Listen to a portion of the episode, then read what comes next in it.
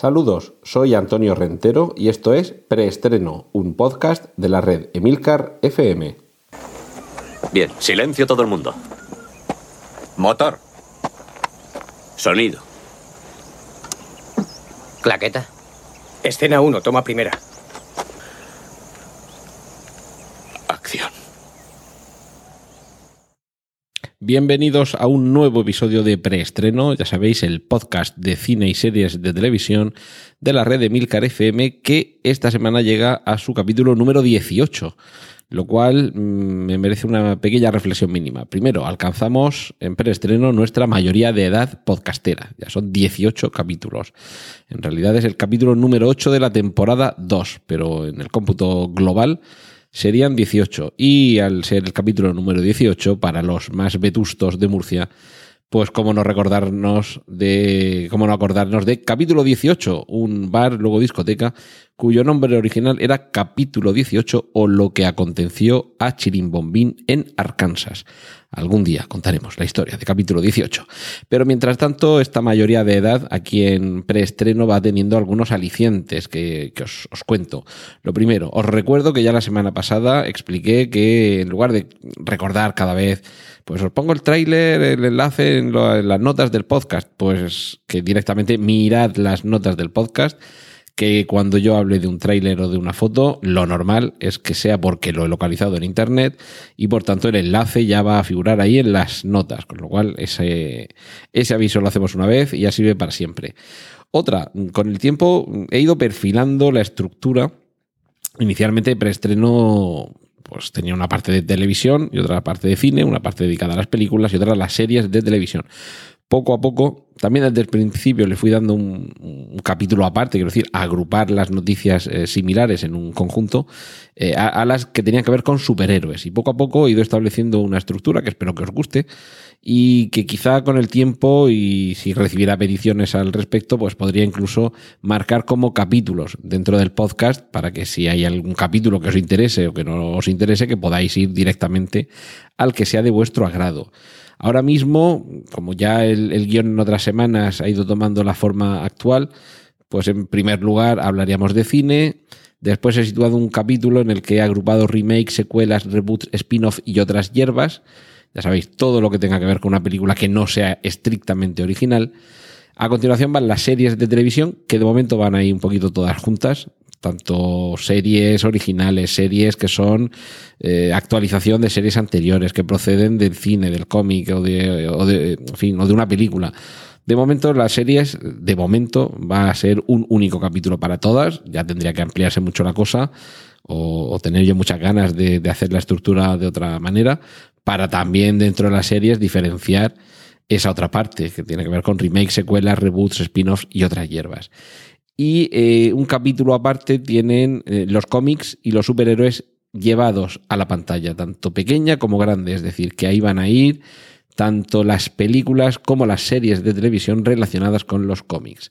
En ocasiones os he ido contando alguna reflexión a, un poco en relación con alguna de las noticias más importantes de la semana. Esta se, en esta semana en concreto, perdonad la reiteración, el título del podcast es Desenlaces inesperados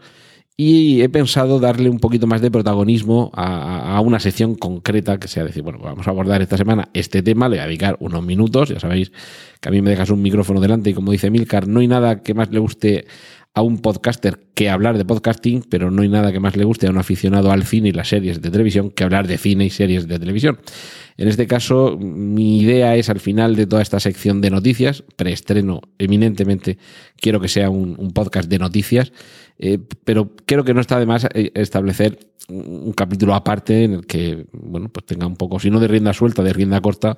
para hablar de un tema en concreto, que habrá semanas en las que haya uno de esos temas y otras semanas en las que no. Esto va a ir un poco en función de la actualidad. Y con lo de desenlaces inesperados, pues ya os adelanto que tiene que ver con todo el revuelo que se inició hace ya unas semanas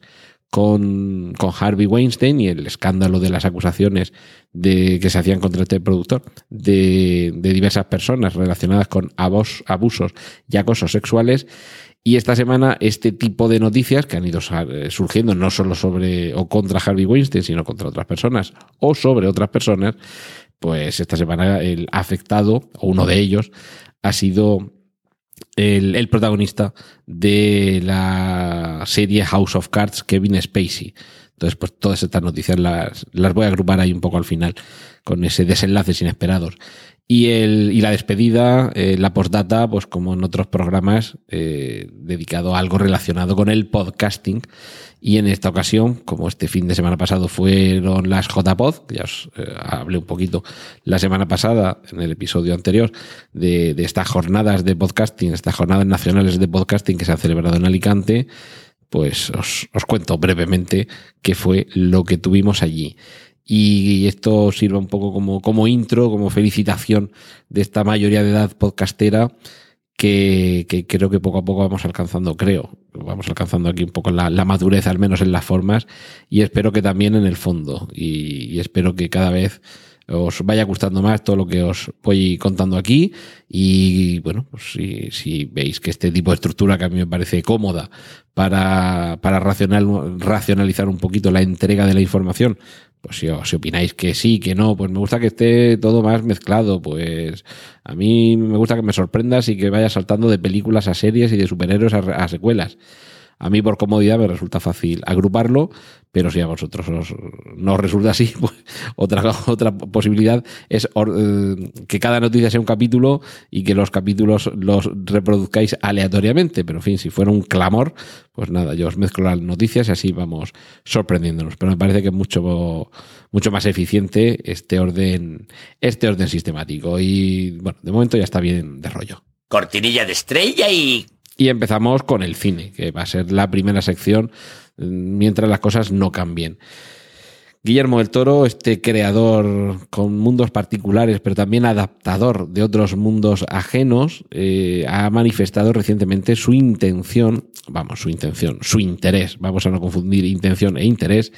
su interés con convertir Bioshock en una película. Bioshock, eh, por si no lo sabéis, es un videojuego eh, que lleva ya cuatro o cinco entregas, o tres, tres, me parece que son tres entregas eh, las que ha sacado ya esta, mm, esta, esta aventura con una ambientación, a mí sinceramente, y con mi pasión ribereña, por qué no decirlo, pero sobre todo cinematográfica, eh, me recuerda mucho las películas de Junet y Caro, ya sabéis, Delicatessen, sobre todo la ciudad de los niños perdidos, es decir, una fotografía eh, oscura, con, con tonos verdes, con tonos ocres, es una, una ambientación con una atmósfera muy asfixiante, en un tiempo indeterminado en el que algo mm, muy extraño ha sucedido y con unos protagonistas que en, algunos casos pues, van metidos como dentro de una escafandra, donde se mezcla un poco la, la tecnología antigua y obsoleta con, fin, con, con, con, cosas misteriosas y que no terminamos a, de, de, de, comprender demasiado bien. Pero en cualquier caso, Bioshock, un videojuego, ya digo, una, bueno, una saga, una trilogía, que ha sido más que, o está siendo más que, más que exitosa. Y por su estética, ya digo, Guillermo del Toro es uno de esos directores que se podría encontrar comodísimamente dentro de ese entorno y el, propio director eh, ha sido, como digo, en una entrevista quien se ha encargado de expresar su uh, interés en, convertir quizá algún día Bioshock en película. Literalmente explica del toro que la mayoría de los videojuegos son imposibles de adaptar al cine, dado que son dos formas narrativas completamente distintas. Pero como durante décadas ha existido esa maldición sobre las películas de superhéroes, a excepción de algunas como las originales de Superman y Batman, muchos pensaron que no se podía adaptar bien el cómic al cine. Y fijaros o fijaos, mejor dicho, cómo finalmente la industria, las productoras han encontrado una manera exitosa, más exitosa en unos casos que en otra, de conseguirlo. Pues eso mismo es lo que en palabras de Del Toro estaría podría terminar pasando con los videojuegos. Que, que, estaríamos quizá en el momento en que se puedan adaptar a películas de una forma que agrade por igual tanto a los amantes del videojuego como a los cinéfilos o simplemente a los espectadores. Y en concreto se ha referido a, Bioshock, que es eh, un título que le encantaría poder llevar a película y en su opinión, en opinión del, propio Guillermo del Toro, Gore Verbinski, director de algunas de las entregas de Piratas del Caribe, que ya había estado vinculado precisamente al proyecto de adaptación al cine de Bioshock, habría sido el artista perfecto para hacerlo. Pero claro, por lo visto, pues como ya Gore Verbinski no está vinculado, pues quizá Guillermo del Toro, que en el Festival de Venecia acaba de obtener el León de Oro por su película La forma del agua, pues si no tiene así algún proyecto a la vista, quizá esté ahí ofreciéndose el hombre como diciendo, oye, que yo estoy libre y que esto me interesa, o sea que si tenéis el proyecto a medio hacer, pues aquí me tenéis. en el estudio Ghibli es donde se han dado, a, donde se han creado algunas de las historias de animación más prodigiosas de los últimos años. Algunos se refieren a Hayao Miyazaki como el Disney japonés, pero hay, hay, algunos, y no son pocos, que opinan que sería más bien al contrario, que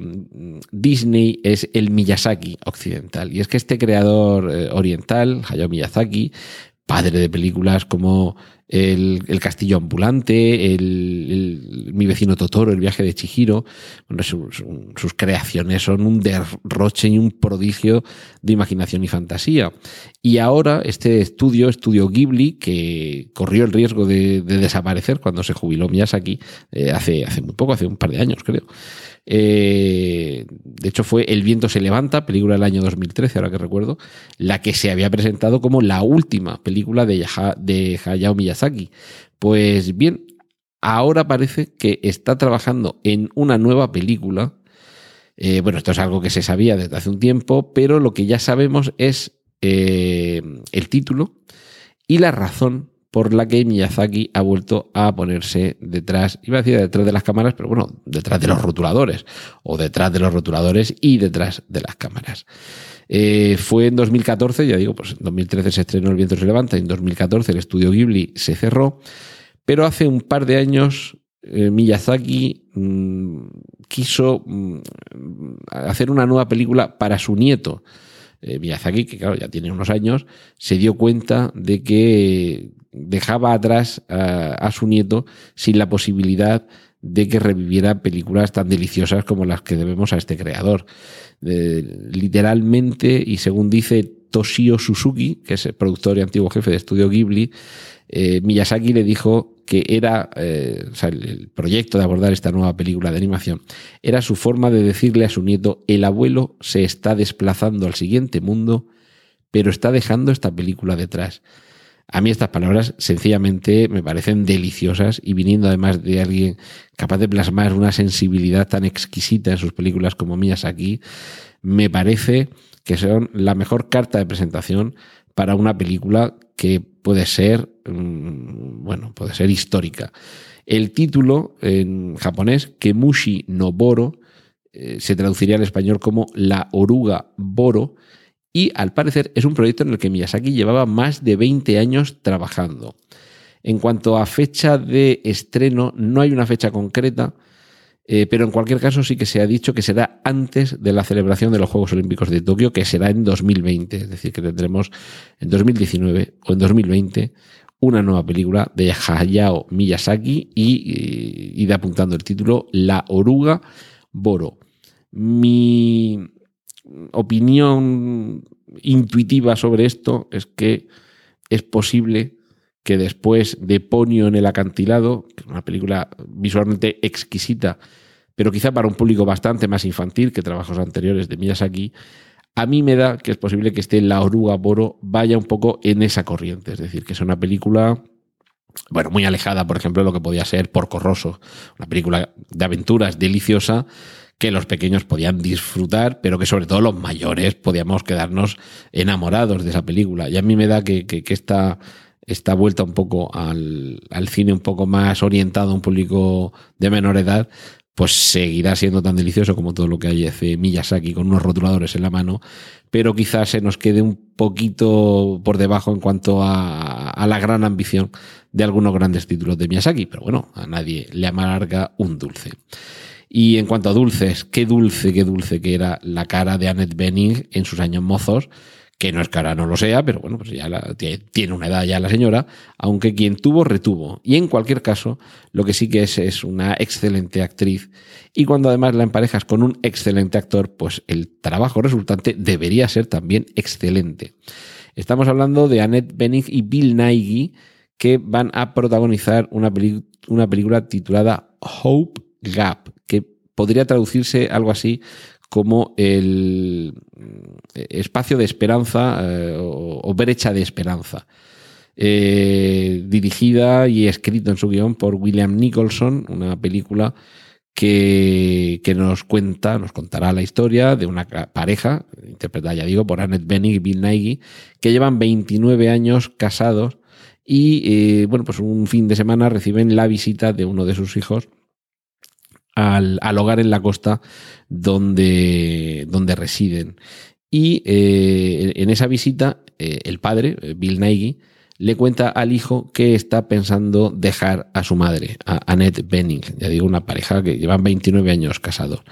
Ese, ese lapso de esperanza o esa brecha de esperanza a la que alude el título probablemente tenga que ver con la relación entre estas tres vidas y, bueno, pues los distintos modos de, de enfrentarse a esta situación, eh, bueno, a la situación en la que todavía son matrimonio y a la posibilidad de que ese matrimonio se deshaga y cómo asume, cómo afronta cada uno de estos tres personajes, los padres y, y el hijo, esta, esta situación. Es decir, que esto apunta a drama familiar y ya película sobre todo basada en la fortaleza de la, de la descripción de las relaciones y a los conflictos que surgen entre personajes que esperemos que hagan justicia a unos actores que seguramente estarán excepcionales en esta película. Primera foto, ya podemos ver qué aspecto tienen los protagonistas del el nuevo trabajo de Steven Spielberg. Se titula The Post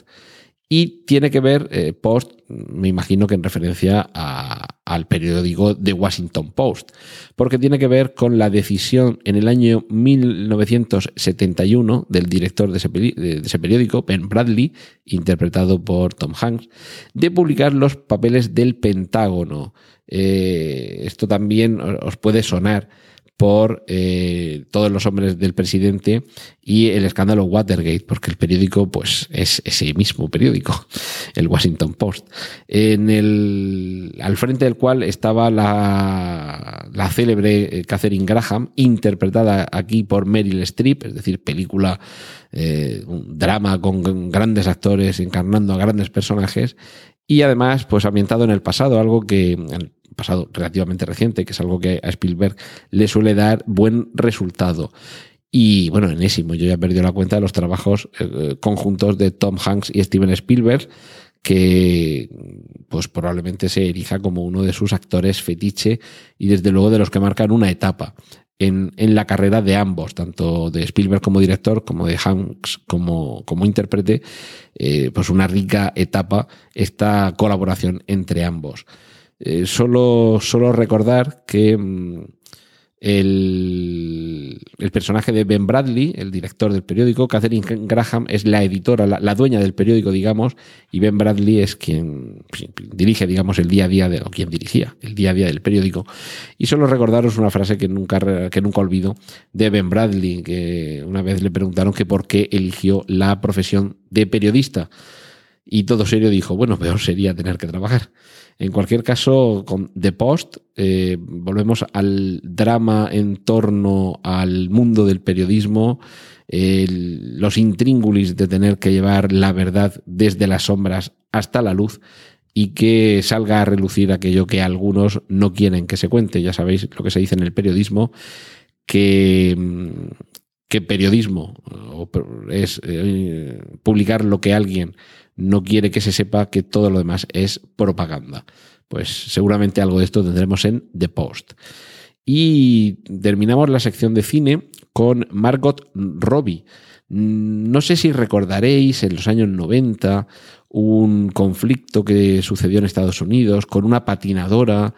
que agredió a otra, que se llamaba Tonya Harding, y que bueno, se destapó un escándalo sensacional con todo esto. Pues ahora esto lo han convertido en película, se titula I, Tonya, o sea, yo, Tonya, eh, y Tonya Harding está interpretada por Margot Robbie. Tenemos ya una primera imagen, tenemos ya un primer tráiler de este, de este drama ambientado en el mundo de la alta competición del patinaje sobre hielo y de momento, de momento, eso es lo que tenemos que contaros esta semana aquí en preestreno acerca del cine. Cortinilla de estrella y... Del cine original, porque sabéis, hemos dicho que lo que, lo que íbamos a tratar era de segmentar tanto la, la parte cinematográfica como la televisiva y dentro de, la actualidad que, que, vamos contando semana a semana aquí en preestreno, igual que desde el primer momento hemos tenido una apuesta decidida por segmentar la información de los superhéroes, con el tiempo creo que merece la pena segmentar también la información relativa a remakes, secuelas, reboots, spin-offs y otras hierbas, es decir, toda aquella película que procede de alguna forma de otra anterior, bien continuando, bien volviendo a contar o bien reiniciando una saga. Algunos se acordarán de una de esas películas de terror de los años 90 que trataba de llevar todavía más allá el éxito de las novelas de Stephen King al mundo del cine. Unas películas lo consiguieron, otras no tanto. En, ese lugar de los que no lo consiguieron tanto, pero que sin duda todavía guardamos en nuestra memoria con un cariñoso recuerdo, estaría Pet Cemetery, Cementerio de Animales. Pues bien, han pasado, si no me, sal, me fallan las cuentas, 27 años, porque creo que es del año 90, y para el año que viene, perdón, del año 1989. Estamos ahí,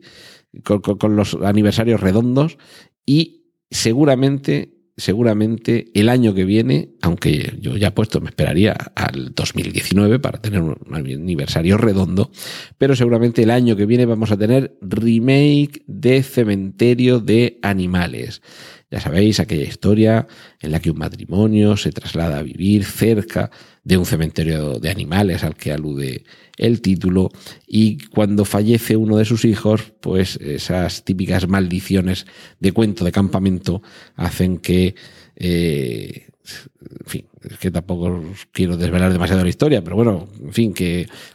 un hijo muerto, un cementerio de animales, historia de Stephen King, ya os podéis oler que esto va a venir por algún sitio un poquito regular para las aspiraciones de los que desean una vida plácida y tranquila en el monte. Pues bien, esto es el nuevo trabajo que hay en marcha, sin duda también un poco a remolque del reciente éxito de It y también de la corriente de nostalgia avivada sin duda por Stranger Things. En cualquier caso,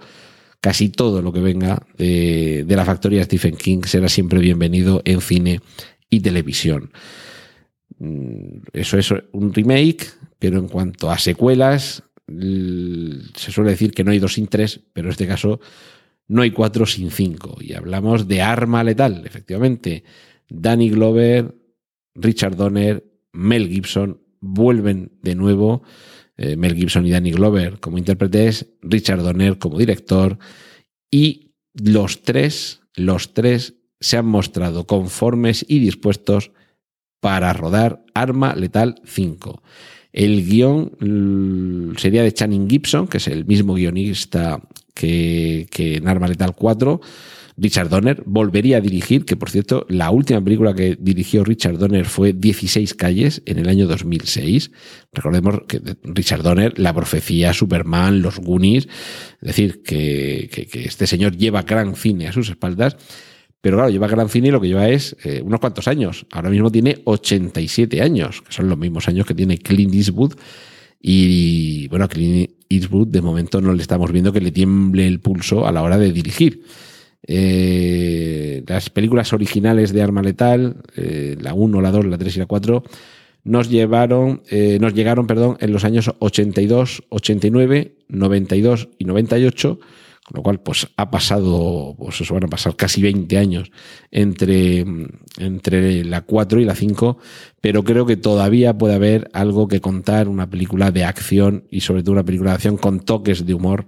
eh, con ese personaje ya mítico de Martin Riggs, atormentando a un Roger Murtaugh que si en la primera ya estaba a punto de jubilarse, pues ahora me imagino que lo rescatarán del asilo. Pero en cualquier caso creo que somos muchos los que, independientemente de que luego la película sea más o menos floja o buena o perfecta, somos muchos los que acudiremos eh, casi como en peregrinación a ver este, este Arma Letal 5. Hemos hablado de un remake, de una secuela,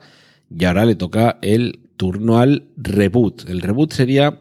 no un remake en el sentido de volver a hacer la misma película, sino mm, volver a hacer la misma película, normalmente la original, aunque no necesariamente la, la, copia de la primera entrega, pero en cualquier caso sí volver a una película ya preexistente con el ánimo de reiniciar el reboot, la misma palabra que, en inglés que, utilizamos para el ordenador, para reiniciar, para volver a arrancar algo,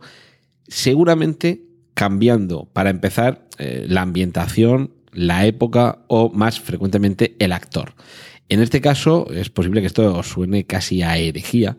pero hay quien está pensando en volver a rodar Ace Ventura, pero sin Jim Carrey.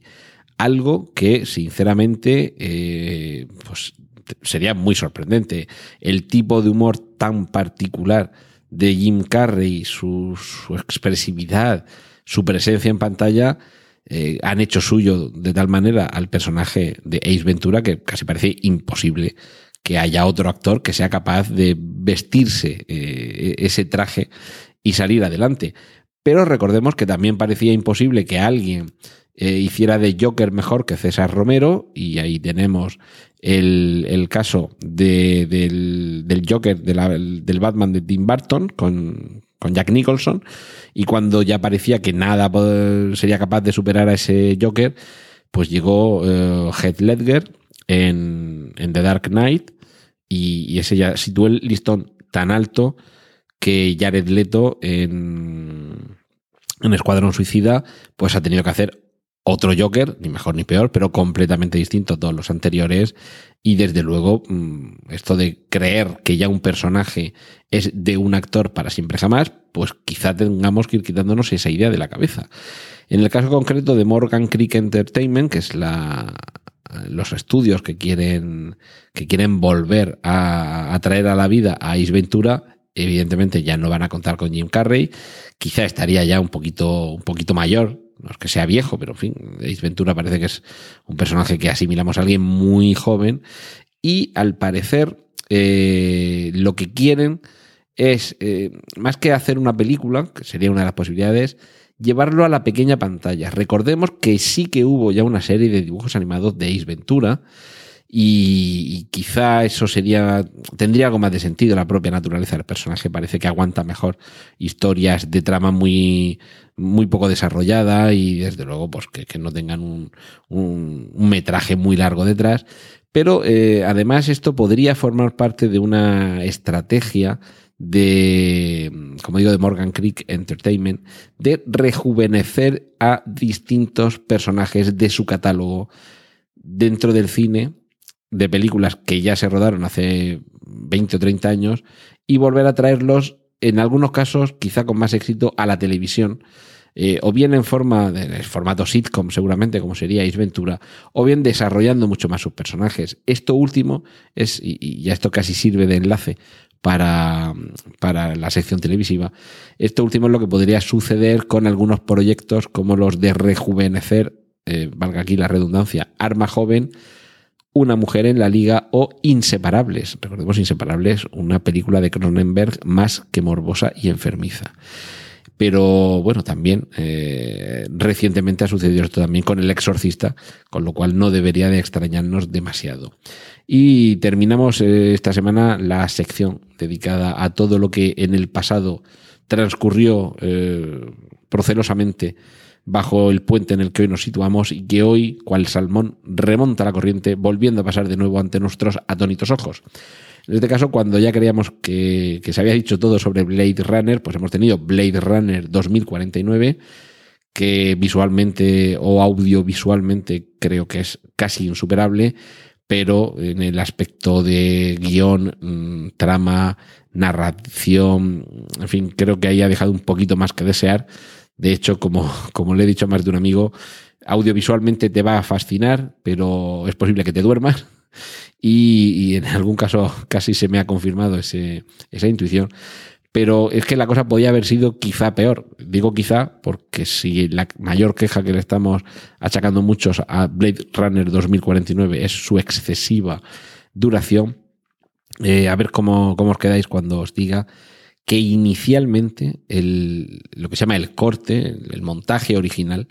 de Blade Runner 2049 alcanzaba las cuatro horas de metraje. Si con casi tres horas que dura, creo que son 163 o 163 minutos, dos horas y sí, dos horas y 44 minutos es lo que duraba. Imaginaos una hora y 16 minutos más que creo que, hubieran tenido el mismo ritmo. No creo que nos hayamos perdido una hora y 44 minutos de trepidantes persecuciones, de conversaciones eh, fastuosas y de, de momentos eh, épicos que se nos han hurtado en el, en el montaje que ha llegado a los cines. Yo creo que no. También considero que si esto llega a, a ver la luz algún día como edición especial ultra extendida, eh, pues va a venir fenomenal para las unidades del sueño. Cortinilla de estrella y... Y ahora sí, ahora tocaba meternos de lleno en la pequeña pantalla, uno de los grandes, eh, de las patas más recias y sólidas sobre las que nos apoyamos aquí en, en preestreno. Y vamos a empezar con con una mezcla, mm, lo que se llama un crossover. Mm, esto es un, término al que estamos muy familiarizados los amantes del cómic y que tiene que ver con la mezcla o el cruce entre dos colecciones distintas. En este caso, como estamos hablando de series de televisión, esta mezcla sería entre dos series de televisión distintas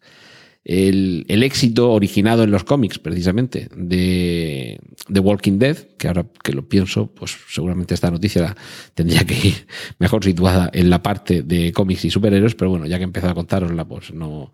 no me voy a parar ahora. Eh, sabéis que al cabo de unas temporadas surgió Fear The Walking Dead, otra serie ambientada en el mismo universo, localizada, si no recuerdo mal, en, en Los Ángeles, mientras que The Walking Dead si no recuerdo mal, está ambientada en Georgia.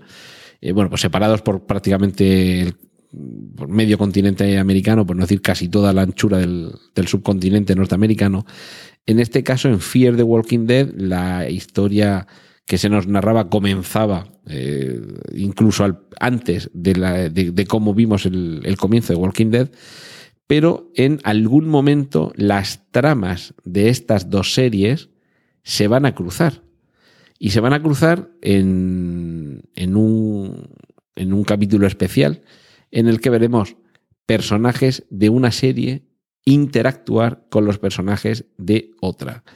Eh, no va a ser en la temporada actual. De hecho, Fear the Walking Dead, su temporada actual, terminó a mitad de octubre y fue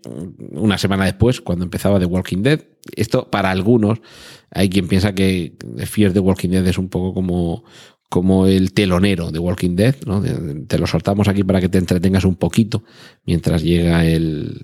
cantante principal, que es el que venías a ver. Pero eh, en principio sería en la cuarta temporada de Fear the Walking Dead y novena de The Walking Dead, que serán las siguientes temporadas de ambas. The Walking Dead actualmente está en la octava, pues en la novena eh, Fear the Walking Dead acaba de terminar la tercera, pues sería en la cuarta, es decir, en las próximas temporadas de cada una de esas dos series, habrá un capítulo en el que se cruzarán los personajes de ambas series. Veremos en The Walking Dead un personaje principal de Fear the Walking Dead y viceversa. Uno de los personajes de Fear the Walking Dead aparecería en The Walking Dead.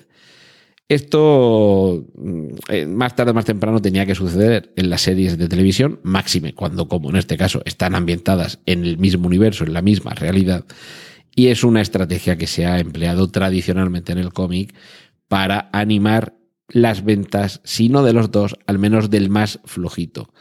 También, en este caso, como en el cómic, para dar a conocer a los espectadores, a los lectores del, del cómic o de la serie de más éxito, la otra que a lo mejor saben que existe, pero no se interesan demasiado por sus personajes. Eh, bueno, yo soy de los que sigue fiel a The Walking Dead porque me gustan mucho los cómics de esta, bueno, en general y, en particular de esta colección y me, me, apasiona eh, este universo. Si bien es cierto que van mm, a partir de cierto punto cada uno por sus particulares derroteros, pero la verdad es que vi el primer capítulo de Fear The Walking Dead no me llamó especialmente la atención y ahí se ha quedado. Pues bueno, pues cuando acabe la octava temporada de The Walking Dead, que como digo acaba de empezar, pues quizá me reenganche, me vea las tres primeras de Fear The Walking Dead y así ya me quedo preparado para cuando llegue ese crossover. Mientras tanto, una cara que inicialmente nos había cautivado en, en una serie que bueno, se canceló básicamente porque su actriz principal estaba ya un poquito harta y, estoy hablando de la serie Castle. Mm, su protagonista, Nathan Fillion, creo que se ganó por derecho propio eh, un lugar en el corazoncito de los espectadores y, claro, cuando un actor, no un personaje por lo menos, a un actor le, le coges eh, simpatía, pues tiene ganas de volver a verlo. Así que todos aquellos que os quedasteis con ganas de más Nathan Fillion en la pequeña pantalla, pues una buena noticia. Una serie titulada The Rookie, que se podría traducir como el principiante o el novato, eh, va a estar protagonizada por este actor, por Nathan Fillion, y nos va a contar la historia del, eh, del, novato más joven del cuerpo de policía de Los Ángeles.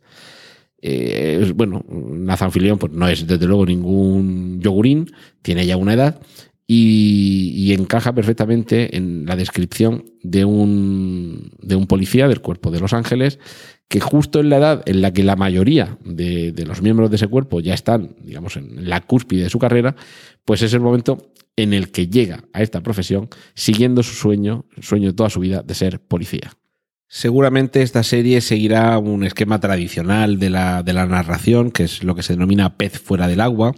que en esta ocasión, pues, como digo, se ha, se ha determinado por esa cuestión de diferencia de edad, pues, junto a veteranos que tendrán 20 pocos años o veintimuchos años,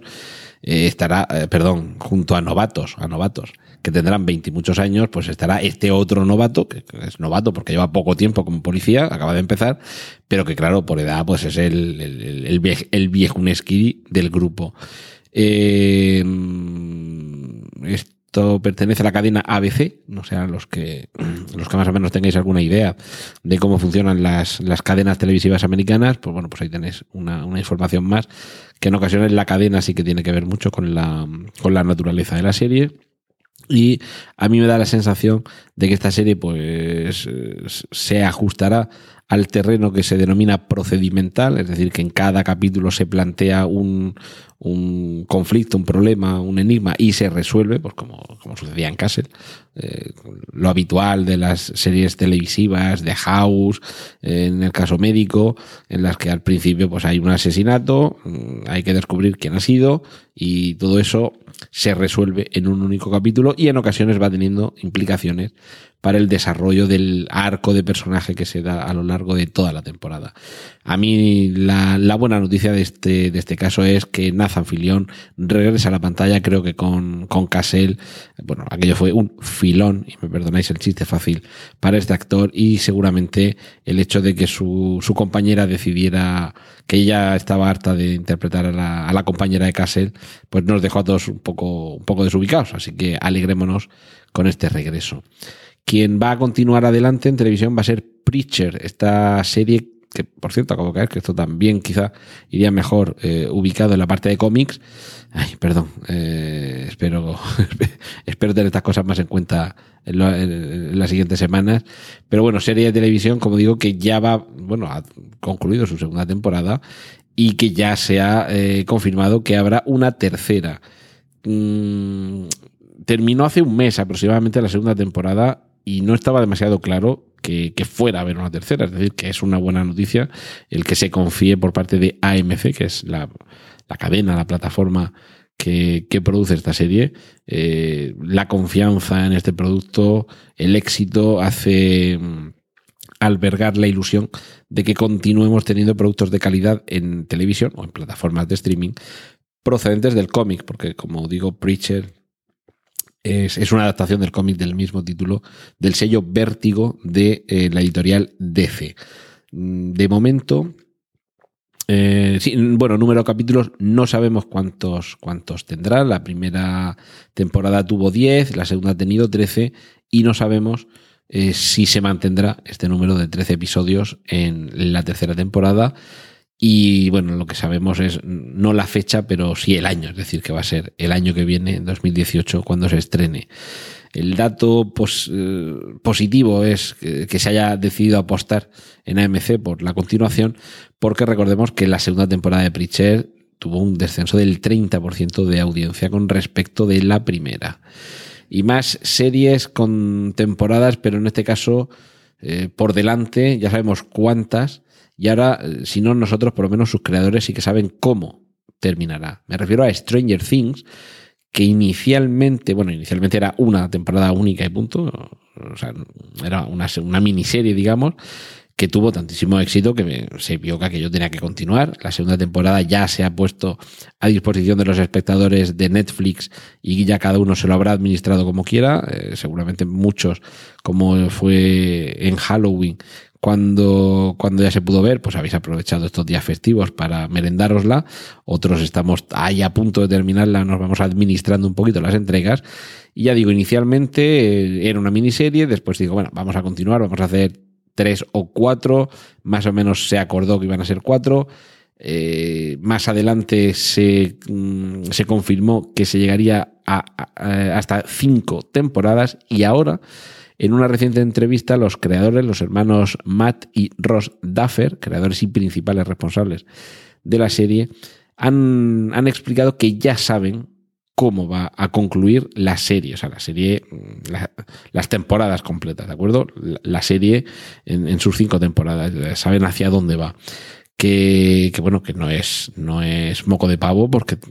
esta serie, como otras muchas, si la quieres concluir bien, no puedes ni estirarla como un chicle, ni decidir terminarla a lo seco. Tienes que, llevar ahí un poco un plan. Ya sabéis que se dice a la hora de escribir en literatura que se puede escribir con mapa o con brújula. Con mapa vas siguiendo unas señales precisas si no te sales de la línea y con brújula, pues bueno, vamos hacia el norte, vamos hacia el nor-noroeste y vamos en aquella dirección si nos encontramos un río, pues ya pensamos si lo cruzamos, lo vadeamos, eh, por allá abajo parece que hay un puente, si subimos un poco, eh, el puente, el río seguramente se estrechará. Eh, cuando cruzamos al lado ya del río, seguimos en dirección nor-noroeste, pero bueno, pues hay una montaña que hacemos, la trepamos, la rodeamos, la rodeamos por el norte, la rodeamos por el sur. Pues esto con las series sucede lo mismo y tan importante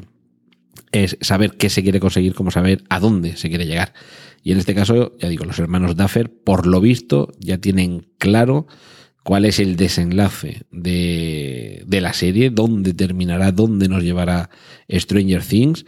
Y precisamente eso mm, justifica el que la serie en sus temporadas aún por rodar, porque ya digo, la segunda es la que ya se ha facturado y las que quedan por empaquetar serían la 3, la 4 y la 5, pues saber qué es lo que sucederá al final, seguramente hará que la 3, la 4 y por supuesto la 5 mm, las podamos disfrutar mucho mejor que si, como dicen algunos, sucedía en Perdidos, pues esto no saben, saben cómo lo han empezado, pero no lo saben ni terminar ni continuar. Y como decía mi madre, esto le han dado el guion al primer tontiloco que pasaba por la calle y le han dicho, venga, sigue tú escribiendo. en fin, parece que en Stranger Things esto se lo han tomado un poquito más en serio. Eh, serie que ha tenido mm, varias series, porque no ha sido solamente una, que además ha tenido eh, entrega cinematográfica original y que ahora regresa. Hablamos de Stargate. De hecho, va a ser Stargate Origins, la nueva serie que eh, la plataforma EW va a lanzar eh, próximo, bueno, tan próximo que, tenemos ya un teaser que, podéis ver aquí en, enlazado en las notas del programa. El, el, argumento de este Stargate Origins pues alude muy claramente a su nombre. Nos van a contar cómo se descubrió, si no recuerdo mal, y según la película original, allá por el año 1912 o 1920 y poco, pero bueno, en cualquier caso a principios del siglo XXI, este Stargate Origin nos va a contar cómo descubrieron ese portal, cómo mm, ese, bueno, ese icono, que es en realidad eh, ese aro con, con, sus piezas móviles, cómo llegó a convertirse eh, en, en, algo utilizable. O sea, cómo salió de ese descanso que durante siglos eh, estaba disfrutando bajo las arenas del desierto. En principio va a ser una, serie de 10 episodios y se va a centrar históricamente en el descubrimiento y los inicios de la actividad en torno al portal Stargate. Con lo cual, todos los fans de este universo, que son muchos, están más que de enhorabuena. Y eh, otra serie que también procede del, del, mundo del cine, Ash contra Evil Dead, ya sabéis, el personaje de Posesión Infernal, y que bueno, en el cine ha tenido tres, eh, tres adaptaciones, tres, yo lo diré, tres películas y un, y un remake de la primera. En, la serie de televisión sigue con Bruce Campbell, que es el protagonista indiscutible, el, Ash del, del, título, y ha tenido dos temporadas y ya se ha eh, confirmado que en el canal Starz, con, con Z al final, eh, habrá una tercera temporada que además va a comenzar a emitirse tan pronto como el 25 de febrero. Y bueno, pues ya sabéis, los amantes de este, de este subuniverso, eh, la mezcla de terror, de fantasía, de gore, por qué no decirlo, y desde luego de, divertidos disparates que supone el, adentrarse de mano de estos personajes en sus estrafalarias historias. Y concluimos la sección televisiva hablando de dos policías rebeldes ya sabéis, película con Will Smith y Martin Lawrence, obra de, del productor Jerry Bruckheimer, un típico producto de esta factoría, y que, eh, bueno, título original, eh, Bad Boys, eh, recordaréis la canción que sonaba en aquella película, que se llama también Bad Boys, pues ahora va a llegar a la televisión, pero va a, llegar a la televisión y en lugar de Bad Girls, pues es posible que se llame Bad, perdón, en lugar de Bad Boys es posible que se llame Bad Girls, porque lo que se quiere hacer es reiniciar esa saga, volver a, a, presentar ante el público estos personajes, pero en este caso con dos chicas. Si recordáis la segunda película, Dos Policías Rebeldes 2, eh, una de los, eh, de los agentes eh, era, yo lo diré, Sidney Barnett, Sidney Barnett, que estaba interpretada por Gabriel Union. Pues bien, ese personaje, que era hermana de uno de los dos policías originales, ese va a ser el enganche para, eh, para regresar con, con, estos personajes, pero ya digo, en formato femenino. El personaje era hermano del detective Marcus Barnett, el personaje que interpretaba Martin Loren, y, y, que, bueno, pues tenía en un momento dado una relación con, con el personaje que interpretaba Will Smith. Este va a ser, como digo, el, el enganche para volver eh, a ese género, volver al género policiaco, con tintes un poquito disparatados y mm, pues tratando de ofrecer una versión un poco femenina eh, femenina inicios del siglo XXI, ya sabéis todo esto lo que comporta, pero mmm, tomando un poco como, como escalón sobre el que impulso, impulsarse el éxito que originariamente tuvo el, el Bad Boys, el dos policías rebeldes original con Martin Lawrence y Will Smith. Veremos qué es lo que sale de todo esto. Cortinilla de estrella y... Y vamos a ir terminando ya con los contenidos regulares de preestreno, regulares en cuanto a que vienen por aquí todas las semanas, no a su, a su calidad, que eso ya en muchas ocasiones no lo vamos a poder mmm, apreciar realmente hasta que no se estrene. Aquí yo os doy las noticias de lo que se está haciendo y ya veremos cuándo podemos disfrutarlo o sufrirlo. De momento, en lo que tiene que ver con adaptaciones, tanto a cine como a televisión, de superhéroes, se confirma el nombre de Gareth Evans como director de la película en solitario de Deathstroke. Eh, sería uno de esos personajes, de esos malvados del universo DC, que sería el, villano de la, de la próxima película de, mm, yo lo diré, de, de Batman. Al parecer aparecería también en Justice League, la Liga de la Justicia, pero tendría su, pro- su propia película como protagonista. Sería también una de las primeras veces en las que es el villano de, un- de una película de superhéroes el que goza de protagonismo absoluto. Solo uno, claro. En Escuadrón Suicida teníamos a más de uno. Hay un cómic que se llama Polar, o Polar, de la casa Dark Horse. Su, su autor eh, se llama Víctor Santos. Utiliza un estilo gráfico muy, muy particular. Sería, eh, para, para muchos le puede sonar más al Sin City de Frank Miller, pero realmente se inspira en un trabajo anterior, se inspira en un, en un ilustrador que, que es más bien pertenece a la década de los 70 y que, y que seguramente no, no muchos conoceréis, se llama Jim Steranko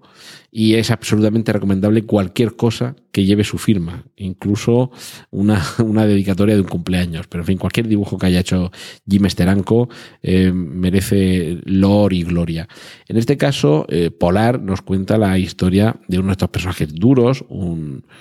un yo lo diré, una especie de John Wick, por así decirlo, y en su adaptación al cine estaría eh, barajándose el nombre de Mads Mikkelsen para encarnarlo. En, la página web Ain't It Cool News, eh, que es donde he encontrado el, artículo sobre esta noticia, viene una fotografía del propio Mads Mikkelsen en, en paralelo al lado de una ilustración del, Black Kaiser, eh, que es el protagonista de estos cómics, de la serie Polar. Eh, Polar vino del frío, sería el, el, el logline, la línea de reclamo de este cómic. Y bueno, si le pones un parche, porque es lo que le pasa, que es, tuerto, esto ya, quizá de ahí también un poquito la familiarización con Jim Steranko, que en su día hizo una serie eh, súper recomendabilísima sobre el coronel Furia, sobre Nick Furia, pues ese parche en el ojo también nos lo puede recordar. Ya digo, un Polar, ojo, Polar también es el nombre con el que en Francia se denomina a las novelas policíacas. O sea, Polar como, como, gentilicio del polo en español. Y me imagino debe ser por algo de policiaco, o sea, pol de policiaco y, en fin, eh, indagaré cuál es la, el origen de esta, de, esta, de esta palabra, pero en cualquier caso, Mads Mikkelsen también casi cualquier cosa que protagonice en, en batalla grande o pequeña merece la pena disfrutarse. En cualquier caso, eh, estaremos atentos, como digo, para ver cómo continúa el desarrollo de este, de este trabajo en el que básicamente tenemos a un asesino que se ha retirado eh, y que en un momento dado se encuentra perseguido por los que antiguamente eran sus colegas. Así que, pero ya digo, historia estilo John Wick, de eh, película de, de peleas, de persecuciones, película dura, donde las haya. Cortinilla de estrella y...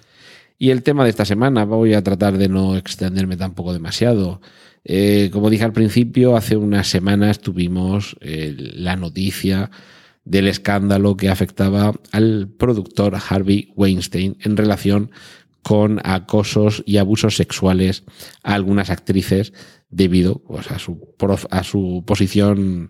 eh, preeminente como productor que, de la que se valía para, para tratar de, beneficiarse sexualmente de, las actrices que quisieran trabajar con él. Esta semana eh, ha habido un, actor que ha revelado, un actor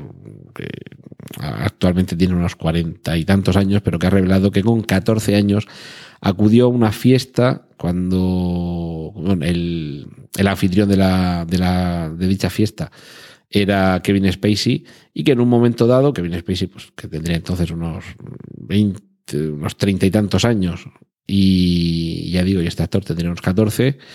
no, unos 14 no, tenía 14 años, pues ha contado que Kevin Spacey que estaba en fin, bastante bebido, que, que, se le echó encima en la cama, que, que trató de, de, mantener algún tipo de contacto sexual con él, que se pudo desembarazar y que se fue, eh, que se lo dejó allí. Pero bueno, pues ahora es cuando ha salido. La reacción de Kevin Spacey ha sido un tanto tirar balones fuera, en el sentido de que ha manifestado que a lo largo de su vida ha mantenido relaciones tanto sexuales como afectivas, eh, tanto con hombres como con mujeres, que de un tiempo a esta parte había optado decididamente por, por vivir su sexualidad como hombre gay y que mm, si bien no recordaba eh, los pormenores de este, eh, de este asalto sexual, que bueno, pues que pedía perdón, que trataría de hacer lo posible por, por, por mantener sus impulsos y eh, controlados, en fin, aquello del propósito de enmienda, ¿no? Pero claro, la reacción mm, ante este comunicado pues ha sido también un poco pues, ¿cómo explicarlo? Eh, se, se, se, entiende que es un poco aquello de a dónde vas, manzanas traigo. Pues te están acusando de haber intentado abusar sexualmente de alguien y tú sales por peteneras diciendo, bueno, mm, pero soy gay. Y pues está muy bien que sea usted gay. Está, o, está muy bien o no está muy bien, pero quiero decir que, que, usted reconozca su condición sexual, que es algo que no debería de importarnos ni de interesarnos, pues qué tiene que ver con que hace veintitantos años o treinta y tantos años usted mantuviera este comportamiento. En fin, el, el, revuelo, yo cuando sucedió lo de Harvey Weinstein pensé que aquello no solo era la punta del iceberg, en el sentido de que era un caso que conocíamos, había muchos más por debajo que no conocíamos, sino la punta del iceberg en el sentido de que iban a salir muchos más casos como este. Y efectivamente está siendo, tanto en Estados Unidos como aquí en España estamos viendo casi constantemente, casi a diario, eh, los, las denuncias de comportamientos de este tipo que sobre todo, y eh, me, llama también la atención este particular, el propio Kevin Spacey, precisamente en House of Cards, en la serie que actualmente tiene en, Netflix, eh, se, se ponía, o sea, ponía de relieve que todo en el sexo tiene que ver con el poder. Que en realidad estas, estas relaciones, estos, eh, estos acosos y estos abusos sexuales eh, en realidad más que obedecer a un impulso sexual, que evidentemente pues hay cierto impulso sexual, sino evidentemente no se trataría de mantener relaciones sexuales, pero que en realidad lo que lo, a lo que obedece es a tratar de demostrar aquí quién es el que manda. Y de hecho, el, ya digo, el propio personaje que interpreta Kevin Spacey en House of Cards lo pone de relieve, sobre todo en las primeras temporadas de la serie. En este caso, pues sucede lo mismo. Si en lugar de ser eh, Harvey Weinstein el productor, es Harvey Weinstein el chico del agua, pues evidentemente no se iba a poner en la situación de tener a una actriz cuyo trabajo en una película o en toda la industria depende de dejarse eh, pasar por la piedra por ese señor. En este caso, pues quizá tres cuartos de lo mismo. Eh, ni este actor con 14 años habría ido a la fiesta de un reponedor de bombillas en las lámparas eh, de la calle, en las farolas, al que no conoce, pero sí que eh, tiene algo más de interés el ir a casa de un actor. Pero claro, ahí es a donde vamos. Eso es un atractivo que podemos tener todos. El ir a conocer a alguien famoso o a alguien que puede ayudarnos en nuestro trabajo, pero de ahí a que esa persona se crea con el derecho de exigirnos ciertos comportamientos íntimos, sexuales, afectivos o de, cualquier tipo, con la esperanza de que si eso lo hacemos nos conseguirá algún trabajo, pues volvemos a, a, lo que estaba diciendo antes, que esto al final es una demostración de que aquí lo que hay es una relación de sometimiento, esto tiene que ver con el poder, no tanto con el sexo, y en este caso pues es lo que sucedió seguramente aquel día que ya pues al cabo de 30 años, eh, mira a ver qué índice de alcohol llevaba en la sangre aquel día Kevin Spacey y si realmente todo sucedió como se nos ha contado que sucedió. Pero, como estamos viendo en, en estos casos, eh, están aflorando constantemente, con lo cual, como se suele decir, eh, cuando el río suena, agua lleva y en este caso, de momento, parece que llevaba bastante consecuencia, porque todo esto no deja de ser un poco cotilleos y chascarrillos, el mundo social, como dice José Mi Rodríguez Seiro, o mejor dicho, como dice Roberto López Herreros en, en, en, más de uno, en Onda Cero, cuando habla de las revistas del corazón, José Mi Rodríguez Seiro, ahora toca las revistas de animalitos. Bueno, por aquí en no vamos a hablar de animalitos, pero sí de las consecuencias que tiene todo esto de los animalitos en lo que nos interesa, que es el cine y las series de televisión. ¿Y cuál es la consecuencia? Pues que nada más eh, salir eh, Kevin Spacey con esta disculpa tan poco justificativa, en Netflix han decidido que de momento paralizan la grabación de la sexta temporada de House of Cards y que con toda seguridad la sexta temporada de House of Cards sea la última. Para los que hayáis visto eh, la serie británica original de House of Cards, con artículo al principio, eh, serie de la BBC, eh, que son solo tres temporadas de tres capítulos cada uno, que evidentemente cuenta bastante menos. Las intrigas también son bastante diferentes debido al distinto sistema político de tanto de Estados Unidos como del Reino Unido, que es donde está ambientada la serie británica, pues ya sabéis un poquito que más tarde o más temprano, si habéis visto The House of Cards, en House of Cards, la versión estadounidense, pues tiene que pasar lo que tiene que pasar. Con mucha más razón, con mucha más organicidad y desde luego de forma mucho más natural para que suceda en la versión americana, donde desde el principio el personaje de, la mujer del, presidente eh, ha estado, bueno, personaje eh, interpretado por, por, Robin Wright es un personaje tan sólido y tan roba planos que en algunas ocasiones es el argumento principal para ver la serie. Pues esto un poquito da alguna pista de, este final, ya digo, el, título del, del preestreno de esta semana era Desenlaces Inesperados, pero a quien sabe leer entre líneas quizá no le pille tan de sorpresa. Evidentemente, no por este escándalo que tiene que ver con la reputación de Kevin Spacey, sino con que creativamente en algún momento el arco dramático tanto de personaje como de, de la propia narración en sí tenía que terminar donde todo parece que va a terminar. Y no desvelaré más, pero ya sabéis que estas cosas que empiezan tan malamente y que continúan tan peormente como en House of Cards no suelen tener un desenlace demasiado amigable.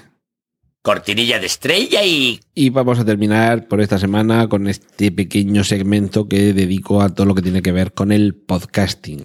Ya os dije la semana pasada que este pasado fin de semana, el viernes 27 al domingo 29, se celebraban en Alicante las Jornadas Nacionales de Podcasting, las JPod 17, que me han encantado, me lo he pasado fenomenal, he aprendido un montón. En concreto, eh, asistí al taller de grabación, edición y postproducción, eh, tanto iniciación como avanzado, que ofrecía David Arribas Estuve también en el taller de locución y ficción sonora de Ana Alonso y eh, estuve entrando y saliendo de algunas, mm, algunas de las ponencias, mm, de las charlas que se ofrecían y que, bueno, pues más o menos eran compatibles con el horario de estos, de estos talleres. Eh, me, interesó mucho todo lo que tenía que ver con la monetización del podcast. Hubo un foro de trabajo que del que se expusieron unas conclusiones finales en un foro de trabajo sobre presente y futuro del podcasting en España que realizaron diversos, eh, diversos especialistas, eh, expertos y podcasters de renombre y de acreditada, de acreditada fama y solvencia. Y bueno, finalmente se hizo una, una exposición de, de las conclusiones y bueno, hubo muchos podcasts eh, que se grabaron allí en directo. En, en, particular pude asistir al de Una cosa más y por supuesto al de Están locos estos romanos, que fue, eh, pues, como siempre es, Están locos estos romanos, que no lo digo porque sea un podcast de Milcar FM, si fuera de otra, de otra cadena de podcast, o bueno, un podcast sin, sin cadena, un podcast running, eh, tendría, tendría también la misma opinión porque es delicioso. Tuve también la suerte, bueno, además de ver en directo, porque yo a Emilio Cano pues lo conozco personalmente, a Diego Ujaldón también, de hecho, eh, no recordaba, no recordaba que cuando éramos mozos le vendí mi primer bajo eléctrico. Diego me dijo que, que ese bajo después pasó a manos de su hermano y, y me ha picado ahí el gusanillo. Me gustaría recuperarlo por, nostalgia, aunque luego solo lo toque una vez al año. Eh, pero bueno, la cuestión, verlos en directo fue, fue una pasada. Y, bueno, también fue una pasada, por ejemplo, conocer en carne mortal a los componentes del podcast, eh, ay, yo lo diré, del podcast Concepto Sentido, un podcast hecho aquí en la provincia hermana de Albacete, con un equipo divertidísimo, son todos absolutamente geniales, pero yo en concreto es que les doy mucho cariño por estas cosas que pasan. A, a Juan Sánchez y bueno, pues fundirnos ahí en un abrazo de hermandad podcastera o podcastiana fue fabuloso. Mm, mi conclusión de las jornadas de podcasting, que por cierto todavía está en el aire donde se van a celebrar las del año 2018, espero que se decidan rápido.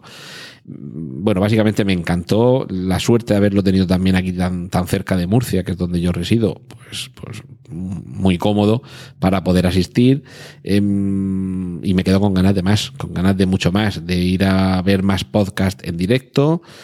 que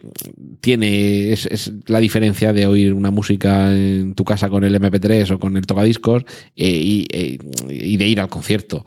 Eh, en fin, sí, sonar sonará lo mismo, pero no lo sientes igual. Y luego toda esta serie de ponencias, de talleres, de, foros, son realmente, si sabes elegir, ojo, y si te puedes organizar, porque en fin, esto es un poco lo bueno y lo malo al mismo tiempo, se ofrecen muchos contenidos, pero claro, al ofrecer muchos contenidos y el tiempo ser el que es, que es finito y limitado, pues tenías que elegir, o entro a esto o entro al otro pues que, que, esa sea nuestra dificultad, que tengamos que elegir entre una cosa muy buena y otra cosa también muy buena, pero que te la dan eh, a la misma hora en la sala de al lado. Me quedo con ganas de más y sobre todo, sobre todo hago mía una reflexión que nos, eh, nos ofrecía en sus conclusiones Emilio Cano. Es el momento de profesionalizar esto. Las jornadas de podcasting eran gratuitas, que eso pues es un regalo, evidentemente. Poder asistir, ya digo, a estas ponencias, a estos talleres, por la patilla, pues es enriquecedor y encima no te cuesta un duro, pues o sea, sales ganando por todos lados,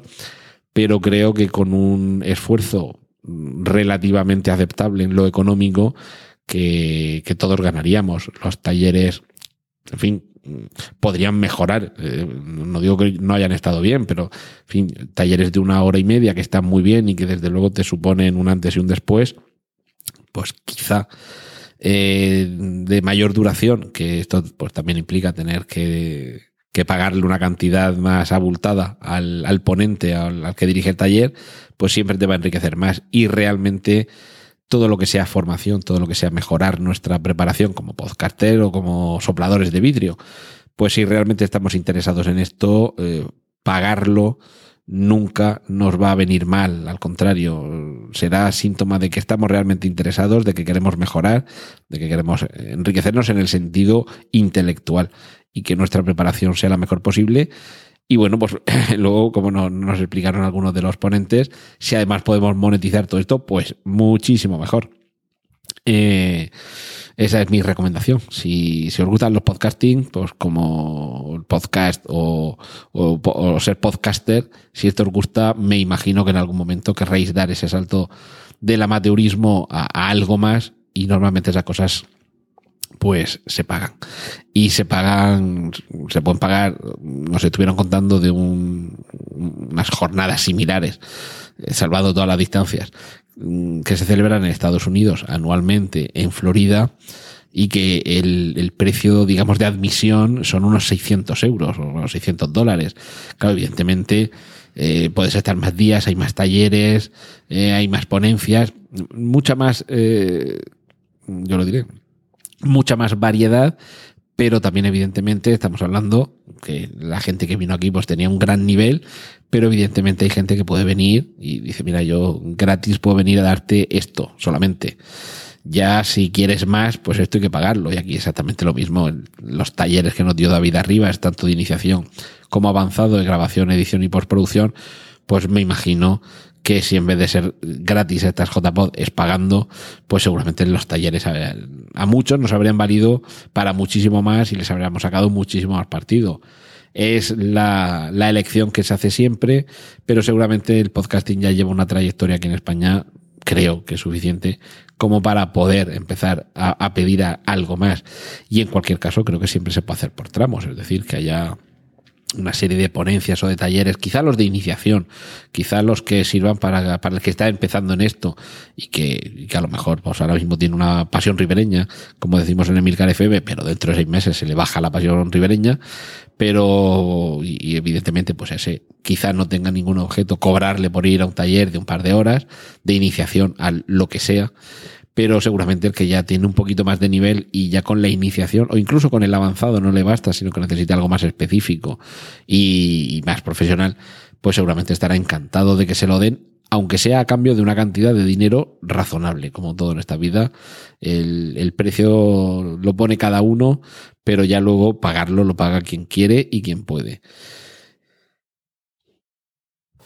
Esto ha sido todo por hoy en preestreno. Muchas gracias por la atención prestada. Hay disponibles más episodios de este podcast en nuestra página web preestreno.tv y en emilcar.fm barra preestreno, donde aparecen otras formas de contacto y participación y donde esperamos vuestros comentarios. Un saludo de Antonio Rentero y hasta el próximo preestreno. ¡Y corten! Genial, la positiva.